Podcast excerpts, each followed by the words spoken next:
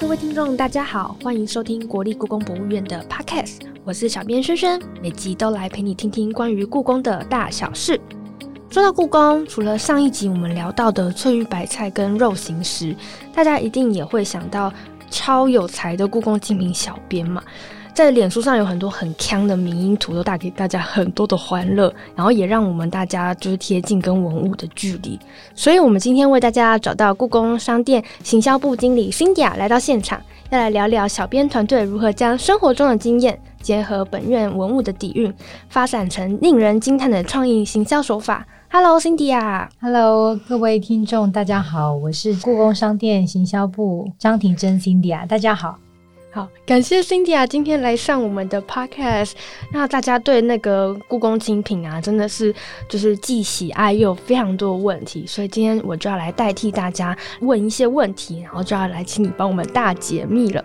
那你们故宫精品小编的团队啊，有几个人？而且你们是怎么分配工作？因为大家都说你们的东西很有梗，真的是如何获得灵感，而且要把这个创意回归到文物上面的？其实故宫精品小编团队就是故宫商店的行销部，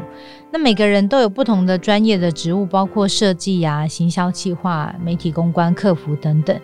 其实行销部要负责的范围蛮多的，包含可能各位知道的网络商城跟故宫实体商店的整个行销活动，都是行销部的同仁要做的。那 FB 贴文其实只是同仁众多的工作项目之一而已。我觉得故宫商店的商品，故宫的文创商品，它跟一般的民生必需品或是一般的商业用品其实不太一样，是因为它的创意来源都是来自于某个文物或是某个文物的元素。所以，呃，这样子的东西它本身，因为弱角有一般的消费者来说，他在看完展之后。他觉得很有感觉，然后他自然就会在看完展会直接到博物馆商店去购买。可是当一般的民众他没有。在这个情境之下，他在上班的期间，他其实是没有进到博物馆的场域的时候，那怎么样让这博物馆的文创商品能够跟他产生共鸣呢？这就是我们小编的工作，也就是他必须要让这样子的文创商品跟文物转化成一般的上班族或是学生或是民众能够了解的一些梗，然后让他就算没有进到博物馆里面，他都能够知道哦，原来他这个文物或是这个创意的商品，它本身背后的意义是什么。然后进而产生共鸣，有时候可能就因为这些小小的共鸣，就让他想要进而购买这个商品，也就代表我们的目的。那当然，因为呃，故宫精品的角色比较特别，然后因为我们本身的话，虽然就是要负责商品的销售跟推广，但某个程度，因为故宫精品本身也必须要担负某个程度的教育的一个目的。在，所以呃，同时兼顾呃文创商品的一个行销，还有就是做故宫品牌的推广，那这两个都是我们在这个粉丝团上面操作最主要的一个中心的主轴。哦，那你们最擅长使用的素材是哪个文物？哦，当然就是《清明上河图》了。其实，呃，各位听众应该常常看到我们故宫精品常常推出各式各样《清明上河图》的梗图。那因为《清明上河图》其实它本身就有各个朝代的版本，而且它一张图里面有非常非常多的人物。那小编们其实他们也很厉害，就是大家都会眼睛很利，找到里面一些很特殊的人物，然后去结合现在的时事，做出很特别的梗图。所以，呃，小编们常常他就会去根据他现在脑子里面的 idea 去创作许多搞笑而且引领风潮的梗图。那目前我们还是持续发展中，我们认为这一个系列还没有结束。还有非常多的清明上河图可以继续运用。对对，大概每周或是一两周，我猜应该都会持续推出吧。哎，那前阵子你们有出一个清明上河图版本的那个美国队长迷因图吗？对。可是那时候其实美国队长迷因图已经一段时间了，你们是怎么评估说，哎，我可以跟风下去，或者是我不要跟风的那种状态？嗯，其实主要几个原则，呃，我们主管都会把关，因为其实基本上的话，我们有一个小小的群组，也就是同仁或是包含我这边，我自己也会写。那我们写一些贴文出来的时候，我会先丢到群组里面，大家做讨论。那有几个原则，我们主要都会特别看一下，例如说宗教啊、性别、种族这种比较容易产生歧义或是各方的意见不太相同的，那我们这种尽量不会跟风。主要的话，我们还是会搭配新闻时事的话题，去搭配故宫精品的商品做推广。因为故宫精品的重点还是在做文创商品的行销。那我们希望呢，能够透过各种轻松有趣的贴文，让更多网友认识我们故宫，还有认识我们的文创商品。那小编，你们有业绩压力吗？部门业绩这件事情是主管在背的，所以不是同仁们。但是因为每个小编他其实会有一个压力，就是同才的压力。也就是说，当他如果看到其他同仁他写出来的某一篇贴文赞或分享特别高，其实他自己压力就会蛮大，因为他会觉得。那我自己要更努力，写出更有创意的东西。所以我觉得这是一个气氛跟同才的一个工作的环境之下，让他们自己会内化成努力写出更引起共鸣的贴文或是梗图。那因为其实像他们的工作，这是他们工作的一小部分，所以其实他们可能有时候会看一下图录啊，或者是可能参参考网络上面的一些讯息啊，然后就自己有一些 idea 出来。那另外的话，就是因为 FB 只是我们行销宣传众多的管道之一，因为刚刚有跟大家分享到，我们的工作范围其实蛮多的，实体的行销跟网络的行销，还有就是网站这些东西，我们都必须要处理。所以，呃，在这个部分，我们我们也不会把它当做唯一的标准。但如果这一篇贴文因为这样子导购有提升的话，其实小编会非常有成就感。他们有时候自己发完。这篇文之后，假如他在这篇文章的连接是介绍某一些商品，其实他们自己会去查这个商品有没有因为他发出贴文之后就卖出去变多。他每个人都会自己私底下做这件事，所以这是我发现。所以我发现其实他们自己就是有荣誉心，蛮喜欢做这样的事情，然后他们也很认真的希望借由他自己的贴文，然后让商品的销售获得更好的成绩。那 Cindy 啊，你个人觉得你们最近在 FB 粉丝专业上面的最近一则一个得意作是哪一篇？那个灵感从何？哦，就是刚刚呢您分享的呃美国队长清明上河图的梗图。那因为这个话，其实清明上河图，因为这篇的重点是因为原本就有美国队长的一个梗图出来，然后同仁呢他就把这个梗图再去结合他擅长的清明上河图，再结合冷笑话。所以等于说这一篇里面，他其实他用清明上河图去做梗图里面，他放了好几篇冷笑话在里面，那真的很好笑。因为我看了之后，我就真的快要笑死了。然后每个人都觉得怎么那么好笑，所以当他放上去之后，效果就非常好。其实他这一篇的触及数到呃上礼拜的话，我统计的话就有一百一十万次的触及，然后有七千多次的分享。那这篇的扩散效果也非常好。哎，那刚刚有提到你们还有呃，就是导购率这样的一个项目存在嘛？所以，那你们商店最近有卖的比较好的商品吗？那你们怎么要透过呃这样的一个 FB 上面的 Po 文来打造这个情境来行销的？其实最近我们最夯的商品是 Hello Kitty 系列的商品。对对，因为刚好我们现在录音的这个时间就是刚好是在过年后话，其实故宫陆陆续续就推出。Hello Kitty 跟故宫的联名商品，那其实 Hello Kitty 这个 IP 本身这个角色本来就非常的强了，那又结合故宫授权的青花瓷的元素，三月份其实一开卖的时候就马上就完销了，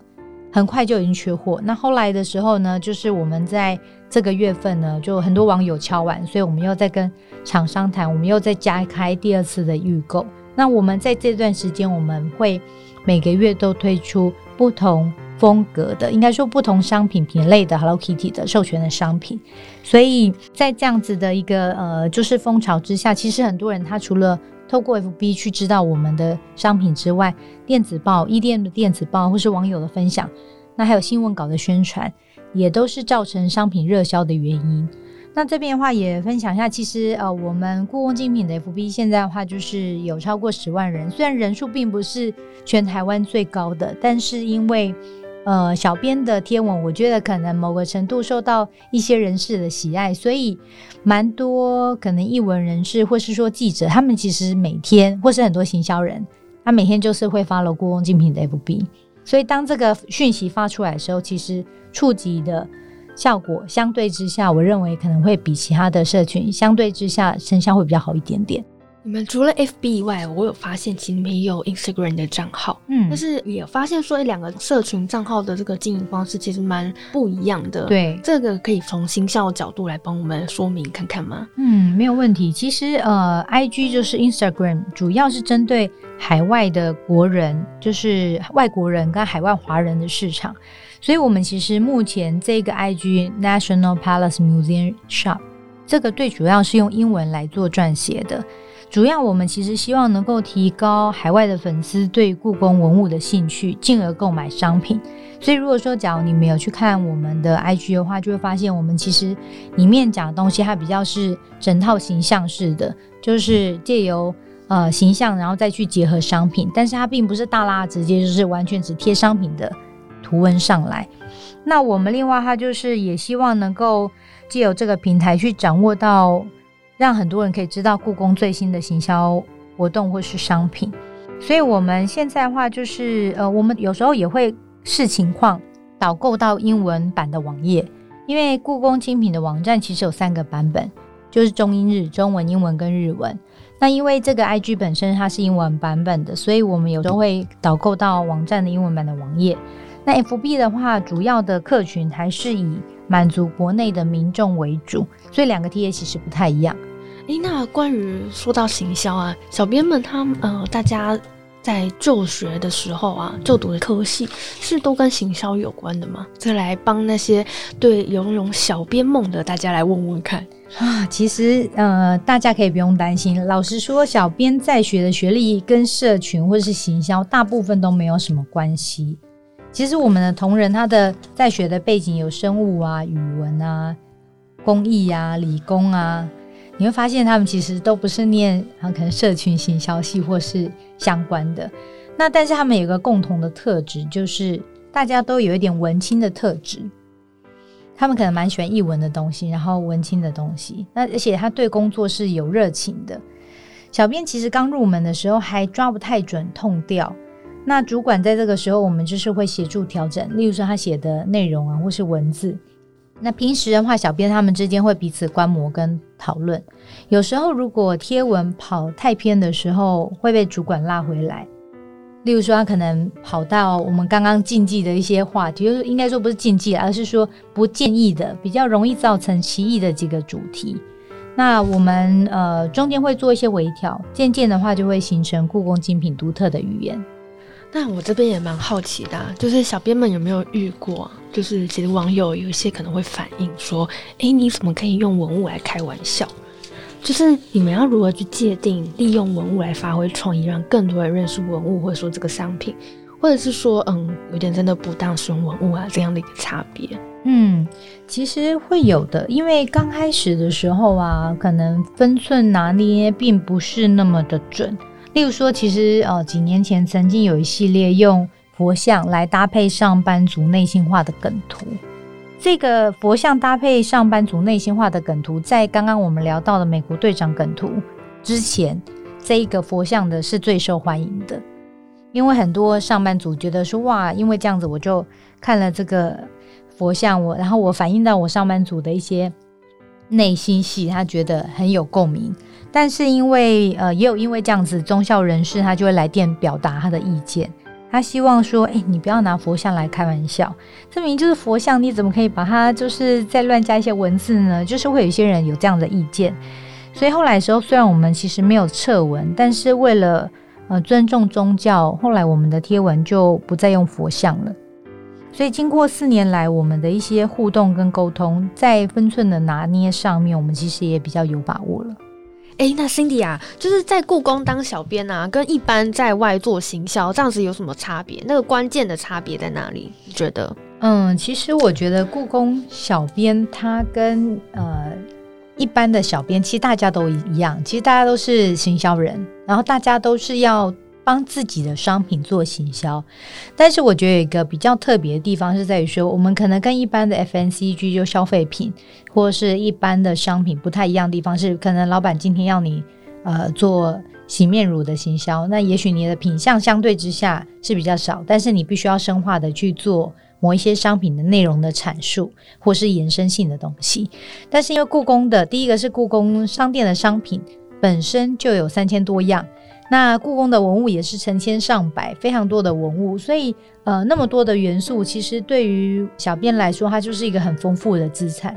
那我们的同仁每天都是泡在故宫这个环境里面，那这跟我们呃跟一般的同仁，举个例子来说，如果今天这个呃故宫精品的贴文，它是。给不在故宫内部的人，就外面的人写的话，他因为他每天的生活并不是在故宫这样的环境当中，那他可能深度相对之下也不一定会到那么深。为什么呢？譬如说像刚刚有跟大家分享到的，